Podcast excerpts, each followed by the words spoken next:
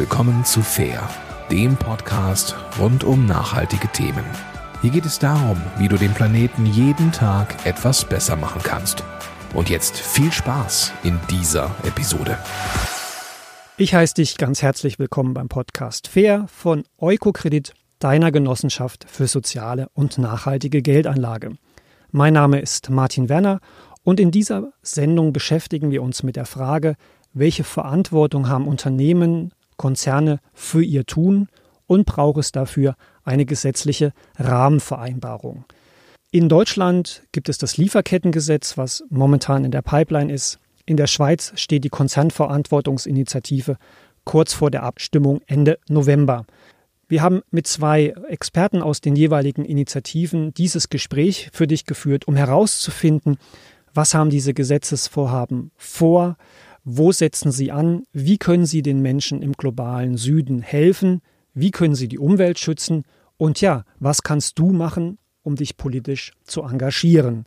Als Gast haben wir gewinnen können Eva Maria Reinwald vom Südwind-Institut für Ökonomie und Ökumene in Deutschland. Dort ist sie Fachpromotorin für globale Wirtschaft und Menschenrechte.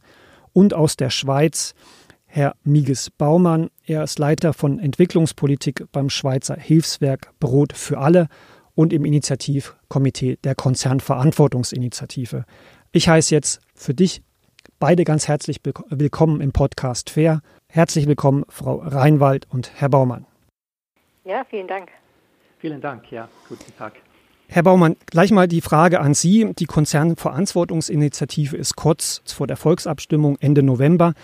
Was wollen Sie mit der Konzernverantwortungsinitiative erreichen und wie ist der aktuelle, ja, die aktuelle Stimmungslage in der Schweiz?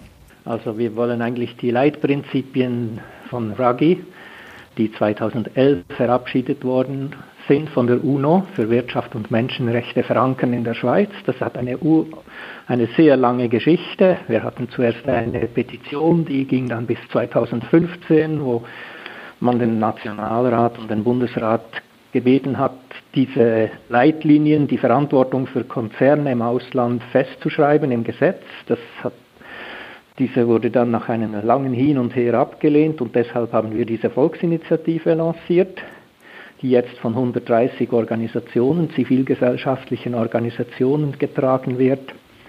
Und die, das ist eine Verfassungsinitiative und die verlangt jetzt, dass Unternehmen für ihre Töchter im Ausland haften, wenn die Menschenrechtsverletzungen oder Umweltvergehen begehen, die auf internationalen Standards und internationalen Regeln beruhen.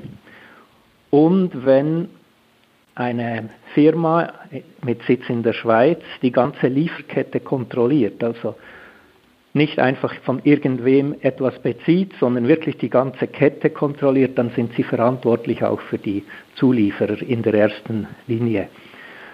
Ähm, das war eine lange, lange Debatte, unüblich in der Schweiz, immer wieder hin und her im Parlament und jetzt kommt es zur Abstimmung. Ähm, die Lage ist sehr äh, gespannt. Die Wirtschaft, also ein großer Teil der Wirtschaft ist dagegen, aber sehr viele bürgerliche Politiker und auch Wirtschaftskapitäne sind dafür. Bei den Umfragen ist jetzt etwas mehr als 50 Prozent sind für die Initiative und eher dafür, also etwa bei 57 Prozent liegen wir im Moment und die Kirchen und die NGOs, die Umweltorganisationen, die haben eine sehr starke Kampagne und die Gegenseite versucht jetzt auf allen Wegen natürlich äh, uns zu diffamieren und äh, erzählt äh, Dinge, die so nicht korrekt sind. Und das ist schon eine relativ angespannte Situation. Es gibt im ganzen Land unzählige Plakate und äh, Fahnen, die raushängen für die Initiative, was ich sonst noch nie erlebt habe für irgendeine Abstimmung in der Schweiz, eine so breite Mobilisierung. Ja.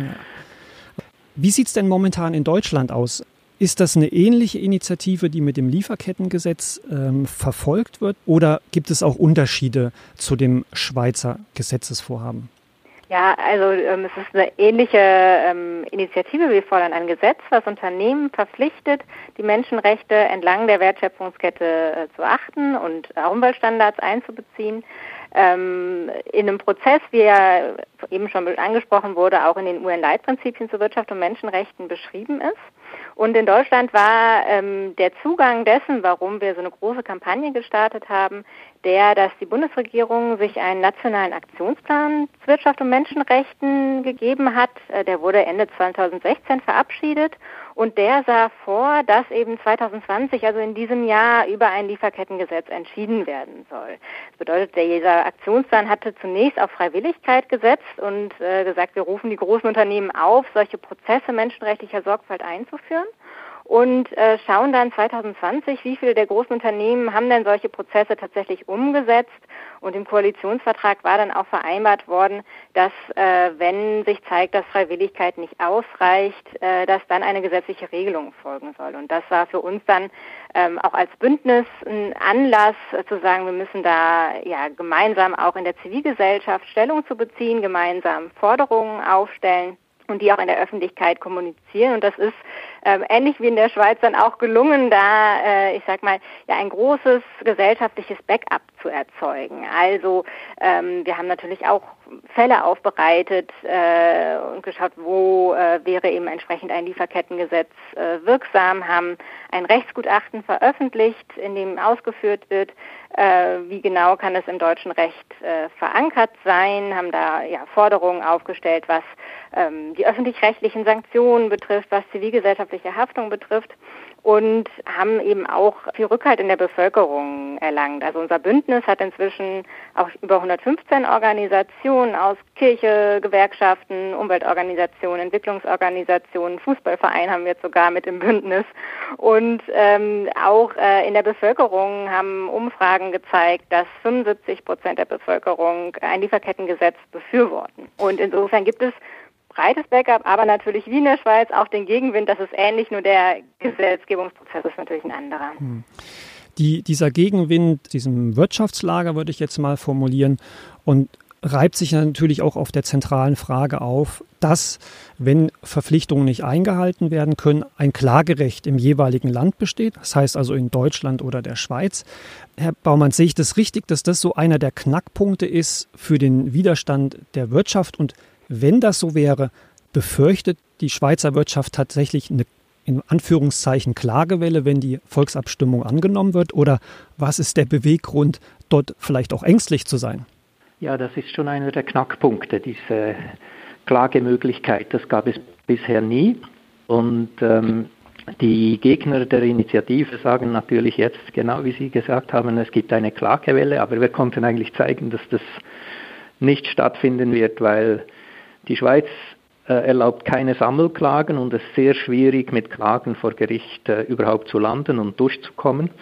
Da müsste jemand aus dem Süden, sagen wir mal ein, ein Minenopfer oder so, müsste hier in der Schweiz klagen. Das kostet schon mal sehr viel. Es braucht Rechtsanwälte und er muss beweisen, dass er einen Schaden hat. Und dann, wenn die beklagte Firma dann beweisen kann, dass sie alle ihre Sorgfaltspflichten durchgeführt hat, aber trotzdem halt etwas passiert ist, dann ist sie von der äh, Haftung ausgeschlossen. Das sieht, sieht die Initiative schon jetzt so vor. Also es wird nicht auf dieser Klageebene eigentlich entschieden werden, sondern weil die Initiative fordert eine obligatorische Sorgfaltsprüfung für die großen Konzerne. Und wir denken, dass die, die Initiative und dann auch das Gesetz hat, haben eben präventive Wirkung, dass sich die großen Konzerne mehr Gedanken machen können, wie können sie Menschenrechte und Umweltstandards im Ausland bei ihren Töchtern besser einhalten. Mhm. Ich denke nicht, dass das eine große Klagewelle geben wird. Das ist sehr schwierig in der Schweiz. Ja.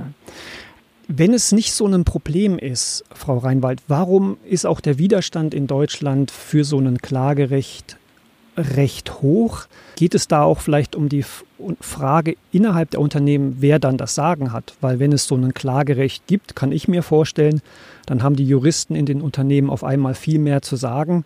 Und das ist vielleicht nicht gewollt oder woher kommt die Angst in Deutschland? Also es ist eine Angst, die ähm, jetzt in, gerade auch in den letzten Monaten sehr stark geschürt worden ist. Auch gerade wo klar war, es soll eine gesetzliche Regelung folgen und wie sie sieht sie dann aus, wie soll sie ausgestaltet sein. Da haben die großen Wirtschaftsverbände sehr viel daran gesetzt, auch Ängste zu schüren gegenüber dieser Haftungsregelung, die allerdings natürlich, also Haftung wäre auch mit einem deutschen Lieferkettengesetz nur dann möglich, wenn ähm, ein Schaden tatsächlich vorhersehbar war und auch äh, vermeidbar gewesen wäre durch ein Unternehmen. Das heißt, ähm, auch hier ist es so, dass äh, Unternehmen nicht zu befürchten haben, dass sie für ähm, Handeln Dritter verantwortlich gemacht werden, dass sie nicht hätten beeinflussen können. Aber diese Angst, dieses ein Unternehmen wird für das Handeln Dritter verantwortlich gemacht. Die wurde sehr stark geschürt von den großen Wirtschaftsverbänden. Ähm, es gab auch einige Wirtschaftswissenschaftler, die ähm, auf die Seite äh, sich dieser Wirtschaftsverbände dann gestellt haben, wo es auch eben enge Verbandsverknüpfungen gibt. Und ja, die, äh, diese ja die ablehnende Haltung gegenüber ähm, auch einem Lieferkettengesetz, die kam jetzt relativ wenig aus den Einzelunternehmen selbst. Also in Deutschland gibt es inzwischen über 70 äh, Einzelunternehmen, die sich auch in einem Statement für ein Lieferkettengesetz ausgesprochen haben bedeutet nicht äh, zwangsläufig, dass dann alle unsere Forderungen mit Blick auf Haftung von all diesen Unternehmen geteilt werden. Aber ähm, was man in jedem Fall sagen kann, darauf spielt ja Ihre Frage ab, ähm, wenn wir ein Lieferkettengesetz haben, dann ähm, stärkt das natürlich auch die, die Rolle und Position jener im Unternehmen, die zum Beispiel im, im Bereich der Unternehmensverantwortung äh, sich auch schon länger mit diesen Fragestellungen beschäftigen und mit ihren Anliegen bislang vielleicht gegenüber der Unternehmensführung, gegenüber Beschaffung im Unternehmen sich nicht haben durchsetzen können. Also es stärkt natürlich die Nachhaltigkeitsbemühungen, die es in einigen Unternehmen jetzt auch schon nach seit längerer Zeit gibt, die aber nicht durchsetzbar waren, weil man entsprechend natürlich auch in einem Wettbewerbsverhältnis zu anderen Unternehmen mhm. steht. Ich denke, es gibt da noch einen weiteren Punkt. Ähm, ich glaube, es ist so fast wie ein Paradigmenwechsel, der da eintritt. So in der neoliberalen Wirtschaftsphilosophie sind Unternehmen einfach völlig frei und vor allem für das, was sie eben nicht im, im, im, im ursprünglichen Rechtsgebiet, also im Staat äh, betrifft, in dem sie ansässig sind, sondern im Ausland. Und in der Schweiz ist es so, also wir sind ja ein Steuerparadies für große Konzerne, deshalb sind sehr viele Konzerne hier, aber wir sind eben auch ein Haftungsparadies, deshalb sind ebenfalls groß, viele große Konzerne hier angesiedelt. Und das äh, ist so fast, fast wie die, ein bisschen die Vertreibung aus dem Paradies, wenn jetzt plötzlich Haftungsfragen aktuell werden und nicht mehr einfach automatisch ausgeschlossen sind. Das mhm. ist eben dieser Paradigmenwechsel, der wahrscheinlich vielen äh, etwas äh, Mühe macht. Ja, die sind halt noch im letzten Jahrhundert irgendwo äh, so verankert mit diesem ähm, Paradigma der absoluten Freiheit in der Wirtschaft. Herr Baumann, wir haben bisher sehr stark über sag mal, uns gesprochen. Brot für alle ist ja auch sehr stark im globalen Süden verankert. Haben Sie dort mit Projektpartnern, Menschen vor Ort gesprochen, wie sie das sehen, dass wir jetzt, sage ich mal, in der Schweiz oder in Deutschland gesetzliche Rahmenbedingungen schaffen wollen, die Sie besser stellen? Wie sind da so die Reaktionen auf das, was wir uns hier ausdenken? Also die Reaktionen sind vor allem positiv. Also die wollen das und sie sehen, also wir haben auch Fälle zum Beispiel in der Demokratischen Republik Kongo, die wir seit über zehn Jahren verfolgen. Wir sehen, dass eigentlich der Rechtszugang in solch korrupten Staaten praktisch unmöglich ist. Es gibt keine Möglichkeit für geschädigte Leute und wir haben ganz konkrete Beispiele, wo Leute geschädigt worden sind in Minen und so, dass, äh, dass sie überhaupt zu Recht kommen und deshalb ist es bei sehr vielen Partnern im Süden, nein, bei allen Partner, unserer Partner, das wird begrüßt, dass solch eine Möglichkeit bestehen würde. Erstens, dass die Konzerne ihre Sorgfaltspflicht besser wahrnehmen müssen und zweitens, dass wenn sie das nicht machen, dass sie dann hier behaft, behaftet werden können. Wir haben sehr viel Unterstützung, vor allem auch aus dem Süden, ja. Mhm. Und wenn Sie jetzt sagen, ja, ob die Haftungen kommen werden, das ist nochmal ganz offen.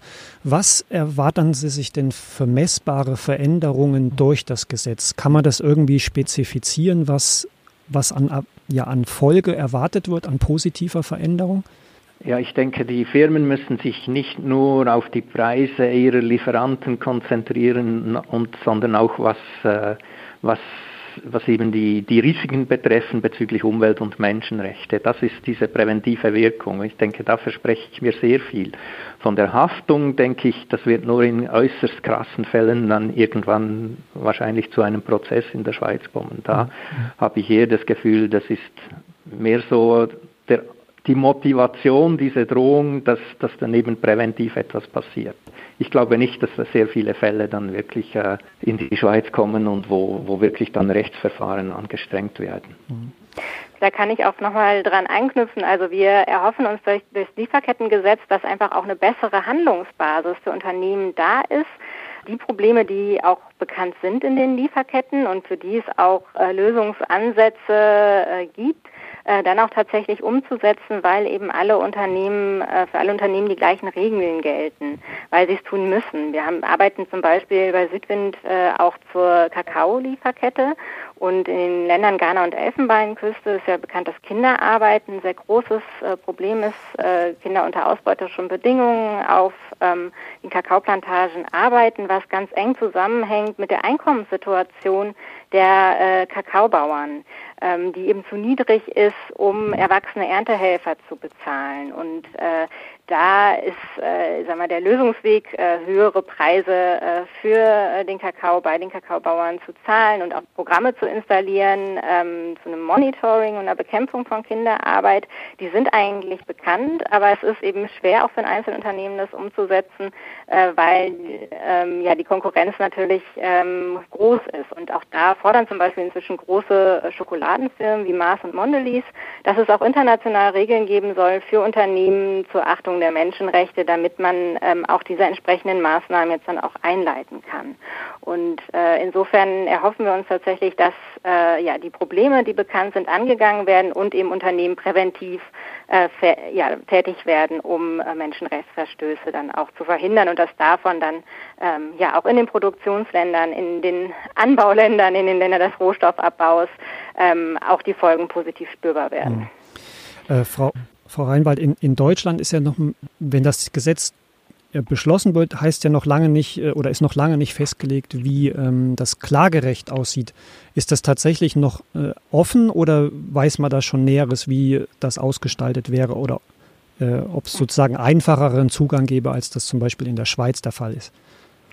Ähm, also es ist ein zentraler Streitpunkt aktuell in der Bundesregierung, ob es einen Haftungsmechanismus im Lieferkettengesetz geben soll. Ähm, die äh, zentralen Streitigkeiten werden gerade ausgetragen zwischen dem Arbeitsministerium und Entwicklungsministerium, die äh, vom Grundsatz her ähm, ja ein starkes und wirksames Gesetz befürworten und äh, dem Wirtschaftsministerium, was eben dagegen hält und einerseits eben auch sagt, es soll äh, das Gesetz soll nur für ganz große Unternehmen ab 5000 Mitarbeitenden gelten, aber eben auch sagt, äh, es soll keinen Haftungsmechanismus enthalten. Und äh, das ist eben gerade ein zentraler Streitpunkt, ob es eine solche eine Haftungsregelung gibt, aber natürlich auch die Frage, wie sind öffentlich-rechtliche Sanktionen, also man kann ja auch Bußgelder verhängen und Unternehmen zum Beispiel von der öffentlichen Beschaffung ausschließen.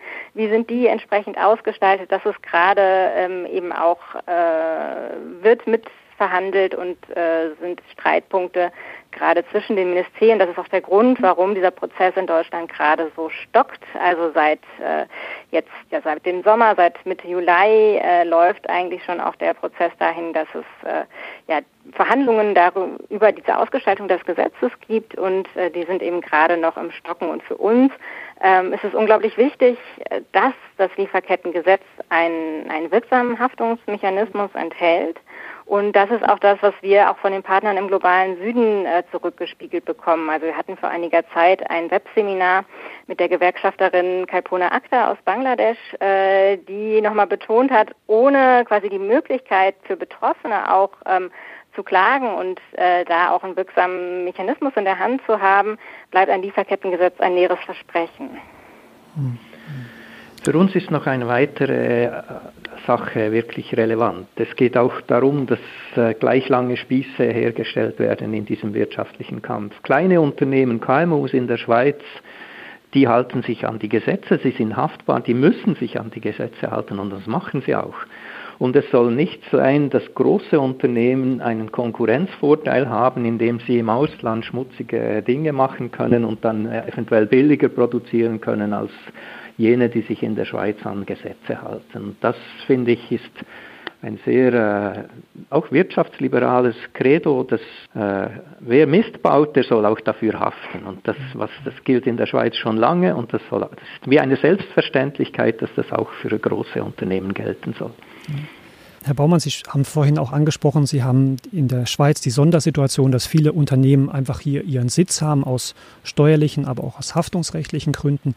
Eine andere sehr relevante Branche ist ja die Finanzindustrie in der Schweiz wäre die Finanzindustrie, die ja auch Kredite in Entwicklungsländern gibt oder ja Projekte fördert, die, sagen wir mal, zweifelhaften Ruf haben, wäre die denn auch von so einer Konzernverantwortungsinitiative und einem Klagerecht betroffen?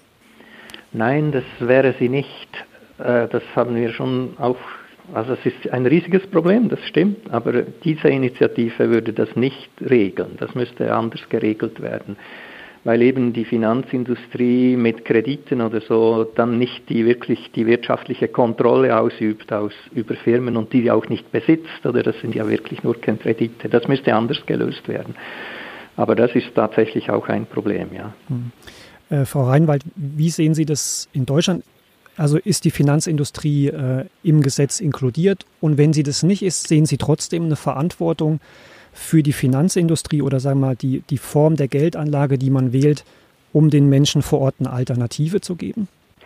Ähm, also das ähm, Ministerium für Arbeit und Soziales in Deutschland, die haben ähm, in diesem Jahr eine sogenannte Risikobranchenstudie veröffentlicht, also geschaut, ähm, in welchen Branchen ist das, das Risiko, das zu Menschenrechtsverstößen beigetragen wird, äh, besonders groß. Und da haben sie eben auch die Finanzindustrie ähm, als eben eine der Risikobranchen identifiziert, da wir ja immer wieder ähm, sehen, dass es äh, ja auch äh, Finanzierung von äh, problematischen Projekten, etwa äh, Staudammprojekten und ähnlichem, ähm, oder auch im, im Agrarsektor ähm, Finanzinstitutionen an Landgrabbing, also an dem an der Landnahme, an der Vertreibung äh, von äh, Bevölkerungsgruppen äh, über ihre Finanzierungsinstrumente mit beteiligt sind. Und insofern wäre für uns eben wichtig, dass äh, ein Lieferkettengesetz äh, für alle Unternehmen und damit auch für die Finanzinstitutionen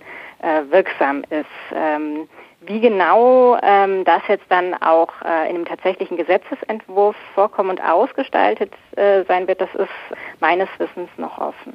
Hm. Also ich, ich fasse mal zusammen, was ich bisher aus dem Gespräch mitgenommen habe. Freiwillige Vereinbarungen, insbesondere für große Unternehmen, haben offenbar sowohl in Deutschland als in der Schweiz nicht funktioniert. Herr Baumann, Sie haben es gesagt, die kleinen Unternehmen, KMUs halten sich an die Regeln, also sollen, sollen es auch die Großen tun.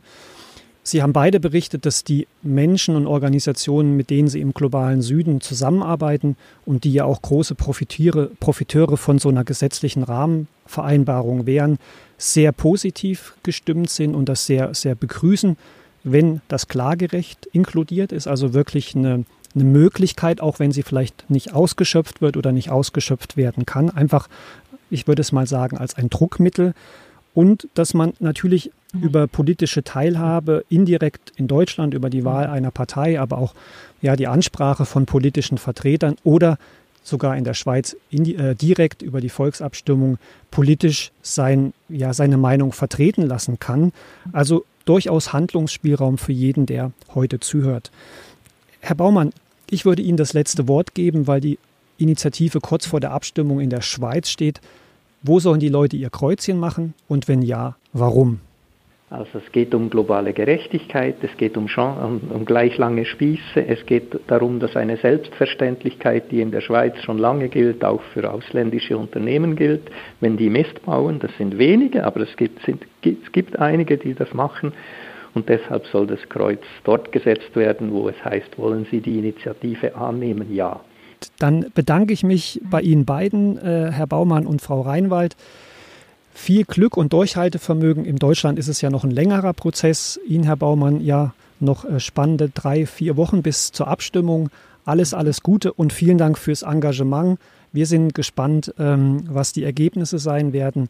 Und selbst wenn es nicht klappen sollte, wovon wir ja momentan noch nicht ausgehen, haben Sie auf jeden Fall viel bewegt, eine große Öffentlichkeit geschaffen die ja diesen, diesen Momentum sicherlich äh, unabhängig vom Ausgang der Wahl äh, mitnehmen wird und wo viel drauf aufbauen wird. Herzlichen Dank für das Engagement und dass Sie beide heute hier waren. Dankeschön. Ja, danke schön für das Gespräch. Ich sage dir danke fürs Zuhören. Mein Name ist Martin Werner und im Dezember beschäftigen wir uns mit der nachhaltigen Produktion von Tourenschienen. Bleiben Sie dem Podcast von Eukokredit treu. Alles Gute und Ade.